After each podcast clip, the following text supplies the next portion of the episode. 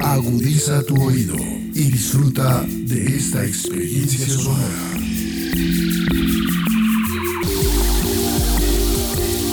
Este es un podcast Radio Unal.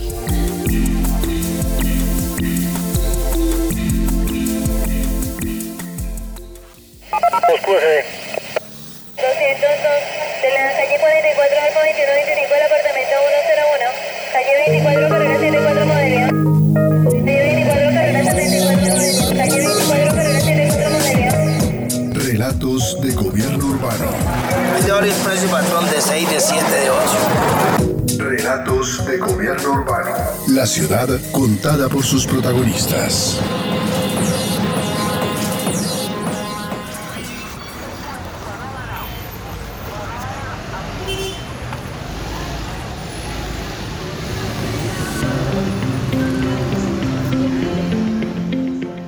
Importante que las ciudades aborden el tema de las poblaciones, porque son diversas y se relacionan de manera distinta con el territorio.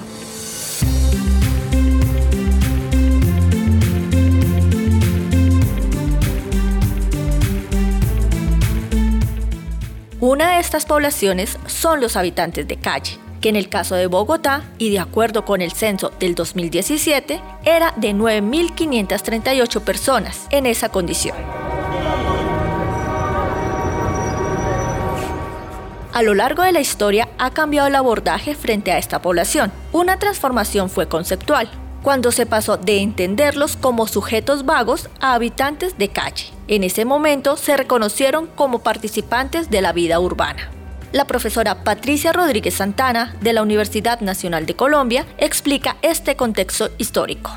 Históricamente concierne a las personas que habitan un espacio urbano y se encuentran en la posición más baja de la escuela social. Se trata de personas que presentan una o varias de las características que tradicionalmente se utilizaron como objetivadores por la ausencia, por ejemplo, de rentas, bienes o de actividad de la cual derivaran su sustento y el de su familia, la ausencia de residencia y de familiares o vecinos que dieran cuenta de esta persona por sus comportamientos reprochables socialmente, como esa presencia permanente deambulando en las calles o su permanencia en sitios prohibidos como casas de juego o prostíbulos y actualmente por el hecho de tomar la calle como dormitorio. Y también son catalogables por su apariencia como peligrosos, personas que afean el ornato urbano, ponen en peligro la salud pública, son portadores del vicio contagiable de la vagancia, consumidores de spa, por lo tanto son objetos de desprecio social, expulsión del territorio, de castigo físico, como látigo, encierro, trabajo en las galeras, trabajo forzado y finalizando el siglo XIX sujetos reformables mediante el trabajo. Actualmente diría uno que sujetos reformables primero a partir de su desintoxicación y después con su resocialización en actividades laborales.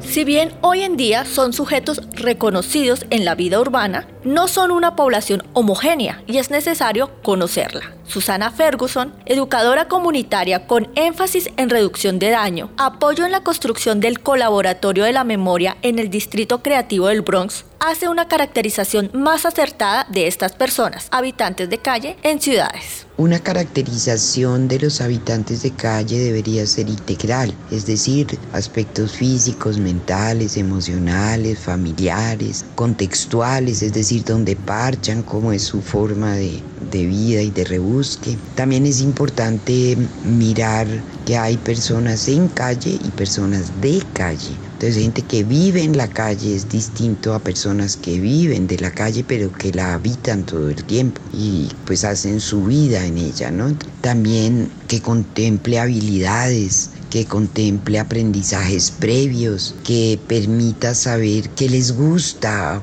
cómo piensan que deberían ser lugares donde pudieran hacer procesos, porque ellos la mayoría conocen los servicios, y, pero no los habitan mucho, no los usan bien, qué tanto conocen ellos de esos servicios, de sus derechos. Eso sería también muy importante porque toda la parte de historias y heridas emocionales, que es lo que hay que sanar para poder salirse de la calle, para poder iniciar procesos que tengan continuidad y sostenibilidad. Y lo otro es pues mirar posibilidades o alternativas de emprendimiento que ellos puedan ver diferente al rebusque y al reciclaje.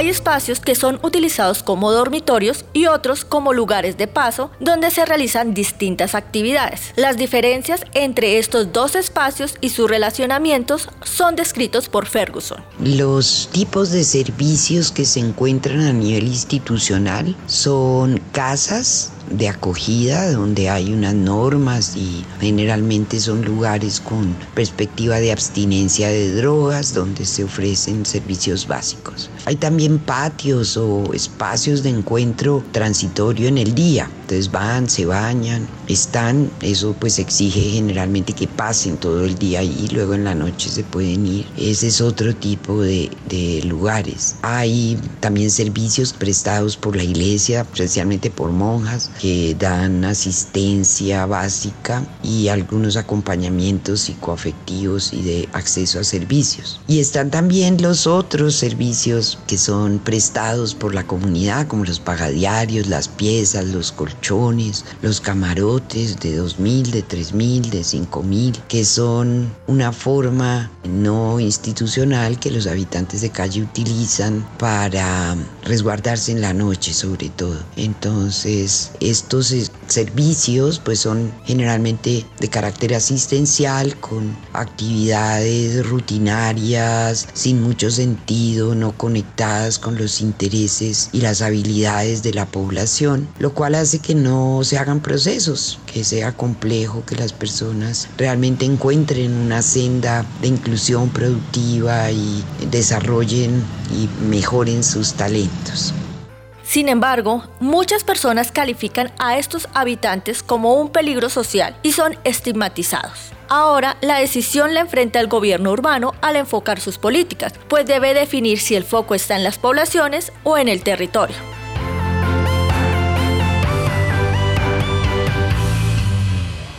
Algunas de las medidas son los censos, porque se requiere saber cuántos hay para evitar que lleguen más y encontrar mecanismos para reducir el número, tal y como lo señala la profesora Patricia Rodríguez. Yo no pienso que el problema esté en decidir hacer política social o política de renovación urbana, sino que cada instancia de gobierno actúa por su cuenta según sus competencias. En el caso de los habitantes de calle, en la ley 1641-2013 y la reglamentación emitida por el Ministerio de Salud Pública, el Ministerio de Vivienda, Ciudad y Territorio es una de las entidades con competencia en la formulación y seguimiento de la política social nacional y su función consiste en dar los lineamientos correspondientes a su cartera a los gobiernos locales, vigilar su coherencia e implementación. Por su parte, en lo que es ya la formulación e implementación local de la política pública, en el caso de Bogotá, la Secretaría de Integración Social tiene como eje la atención social integral de cada habitante de calle acorde con el propósito de rehabilitación e inclusión social para estos que ordena la ley. Estos conceptos pueden ser entendidos desde una perspectiva integral o desde una perspectiva parcial. Ahora bien, mientras la habitanza de calle como estilo de vida la reconoce la ley y ordena proteger y garantizar los derechos de los habitantes de calle en el marco de ese estilo de vida, la política urbana de renovación se ocupa del tema de la habitabilidad del espacio por los habitantes de calle. En mi opinión, del saneamiento del espacio público agredido por la presencia de estos ciudadanos de tercera categoría. Aunque existe una parte denominada denominado Atención Integral para los habitantes de las zonas a intervenir, entre los que están los habitantes callejeros. Para estos últimos, esta se ejecuta posterior a la demolición y a la diáspora que se genera de este sector social, como hemos visto desde la demolición del cartucho para la construcción del Parque Tercer Milenio, del Bronx para la construcción del Distrito Creativo y actualmente de un sector del barrio San Bernardo, degradado urbanística y socialmente, donde residían habitantes de calle para la construcción de viviendas de interés social y de prioridad social.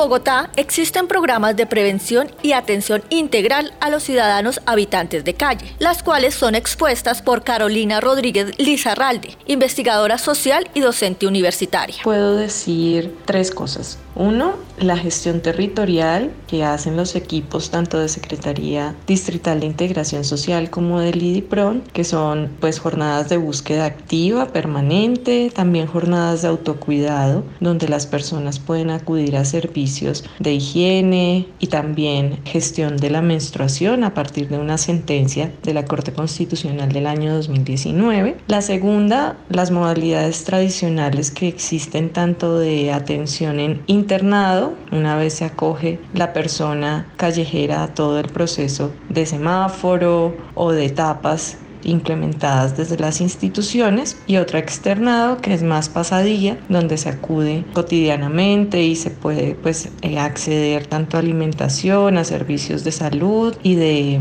pedagogía que se hace por medio de talleres. Y la tercera estrategia va más en el área de investigación y de monitoreo de lo que se llama fenómeno de habitabilidad en calle. En ese sentido pues desde la Secretaría Distrital de Planeación junto al sector social encargado de la política, de coordinar pues los observatorios o todo el tema de levantamiento de cifras y mesas de articulación con las organizaciones de la sociedad civil y otras entidades que trabajan por sectores donde se hace todo el asunto de monitoreo y de seguimiento a la política pública.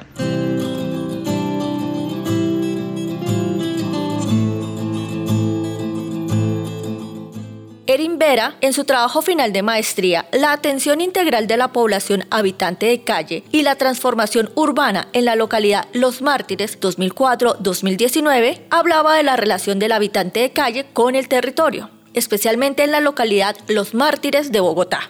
Para comenzar, se debe mencionar que existe una tendencia histórica de poblamiento según los registros censales desarrollados desde finales de la década de los 90, que posicionan al centro de la ciudad como el lugar con mayor concentración de población habitante de calle. Para el caso de la localidad de Los Mártires, históricamente esta ha sido una de las localidades con mayor número de población habitante de calle y concretamente desde el año 2007 ha sido la localidad con mayor número de población. Según datos del Censo Distrital de Población Habitante de Calle del año 2017, de las 9.538 personas en esta condición en la ciudad, alrededor de 1.750, es decir, aproximadamente el 18%, se ubicaban en esta localidad, lo que demuestra que es una de las localidades con mayor número de población habitante de calle en la actualidad y en donde se concentra como la población con este tipo de condición. Además de estos hechos de carácter demográfico, se han presentado hechos de transformación territorial, concretamente de revitalización urbana en el centro de la ciudad. Proyectos como el Parque Tercer Milenio, que se iniciaron a inicios de los 2000, y el proyecto Bronx Distrito Creativo, que se desarrolló desde el año 2017, se realizaron en zonas con alto número de población habitante de calle, impactando las dinámicas de habitabilidad, tanto de pernoctabilidad en los cambuches, así como otro tipo de dinámicas sociales, como esas actividades de parche en las que se realizan actividades económicas, sociales, de esparcimiento que eh, de cierta manera transforman un poco las dinámicas de este tipo de población y hacen que se desplace a otros sitios de la ciudad.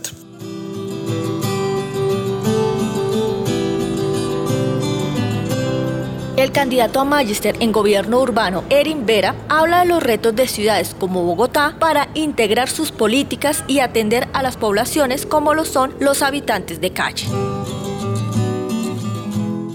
Cuando hablamos de retos generales, debemos mencionar que este tipo de población, la población habitante de calle, se consolida como uno de los grupos poblacionales a los cuales es más difícil acceder como a los instrumentos de caracterización tradicional. Por ejemplo, este grupo, así como la población migrante o la población que realiza actividades de carácter informal, son esos grupos que son mucho más difíciles de llegar bajo los instrumentos de caracterización tradicional que priorizan elementos como la residencialidad y la ubicación en un espacio determinado Existen algunos retos cuando se realizan estos ejercicios de caracterización. Por otra parte, también se presentan dificultades en la presentación de una oferta de carácter integral que abarque los diferentes derechos de la población. Cuando se aborda esa población habitante de calle, en muchos casos se hace desde una visión salubrista, lo que indica que la oferta de servicios se limita a salud, pero no tiene en cuenta otro tipo de servicios u otro tipo de carencias a los cuales se enfrenta esta población. Ya de manera mucho más concreta, existen retos en la articulación del desarrollo normativo expresado en la política pública de carácter nacional y en la política de carácter distrital con los instrumentos de ordenamiento territorial, es decir, en la aplicabilidad de estos instrumentos de carácter territorial, en muchas ocasiones no se evidencia los lineamientos de carácter nacional para abordar este tipo de población. Entonces, si bien se reconoce normativamente la habitabilidad en calle y la habitancia en calle, no se expresa dentro de los instrumentos de gestión, concretamente dentro de los instrumentos de ordenamiento territorial. Y por último, se presentan retos en la caracterización, pero sobre todo en cómo utilizamos la caracterización como un insumo para desarrollar políticas públicas o para desarrollar acciones de gobierno orientadas a este tipo de población. Entonces, si bien en el artículo 4 de la ley 1641 del 2013 se establece al DANE como responsable de la caracterización, pues estos tipos de caracterizaciones no se tienen en cuenta dentro de los instrumentos de ordenamiento territorial y no se tienen en cuenta dentro de otro tipo de instituciones que podrían orientar la acción que se realiza para la población habitante de calle.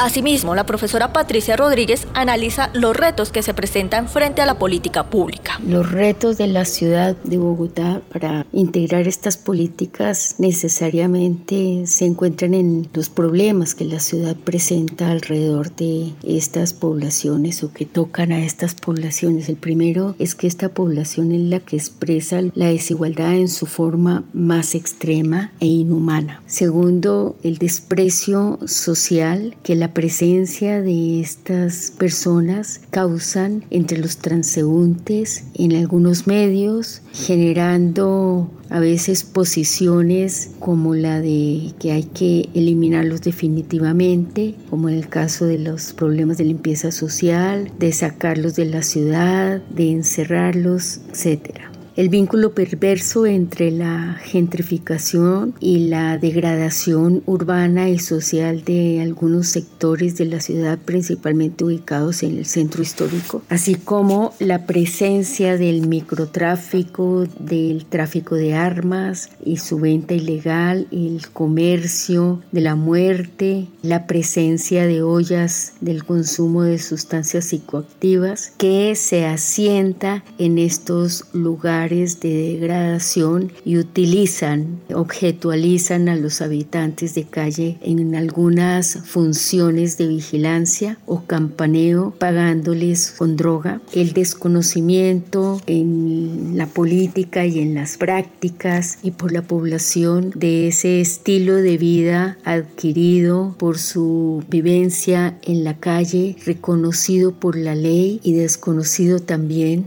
en la caracterización de los habitantes de calle. La pregunta estaría en cómo caracterizar a los habitantes de calle sin tener en cuenta su modo de vida, su forma de organización. Y finalmente, la falta o la ausencia de puesta en práctica de esos enfoques territorial, diferencial, de género y poblacional, al igual que el de esa trayectoria de vida o ciclos de vida que permita establecer diferencias en la atención, en la habitanza y visualizar una serie de posibilidades, así como la inseguridad a la que están expuestos estos habitantes de la calle.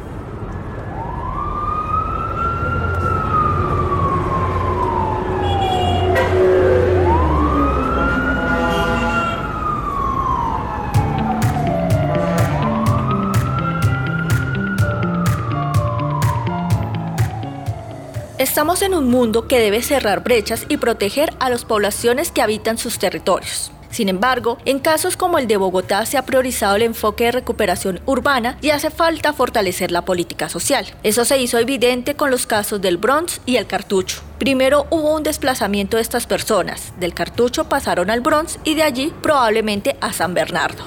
No hay que desconocer que hay programas de atención para estos habitantes. La pregunta es, ¿son suficientes? ¿Toca cambiar el enfoque?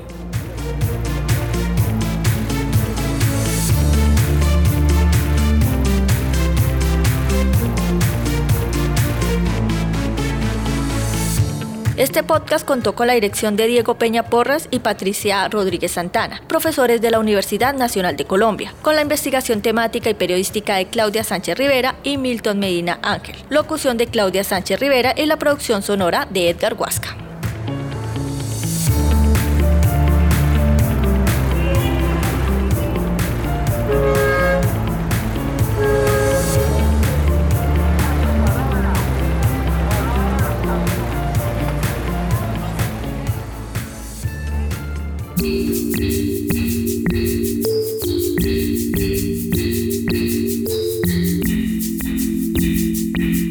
Las opiniones aquí expresadas son de entera responsabilidad de sus autores y solo comprometen a los realizadores de este podcast. No representan necesariamente el pensamiento de Radio UNAL ni la posición oficial de la universidad.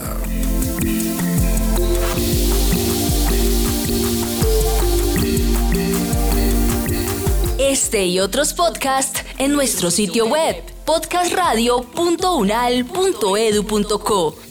Síguenos en nuestras redes sociales. Nos encuentras como Podcast Radio Unal. Universidad Nacional de Colombia. Proyecto cultural, científico y colectivo de nación.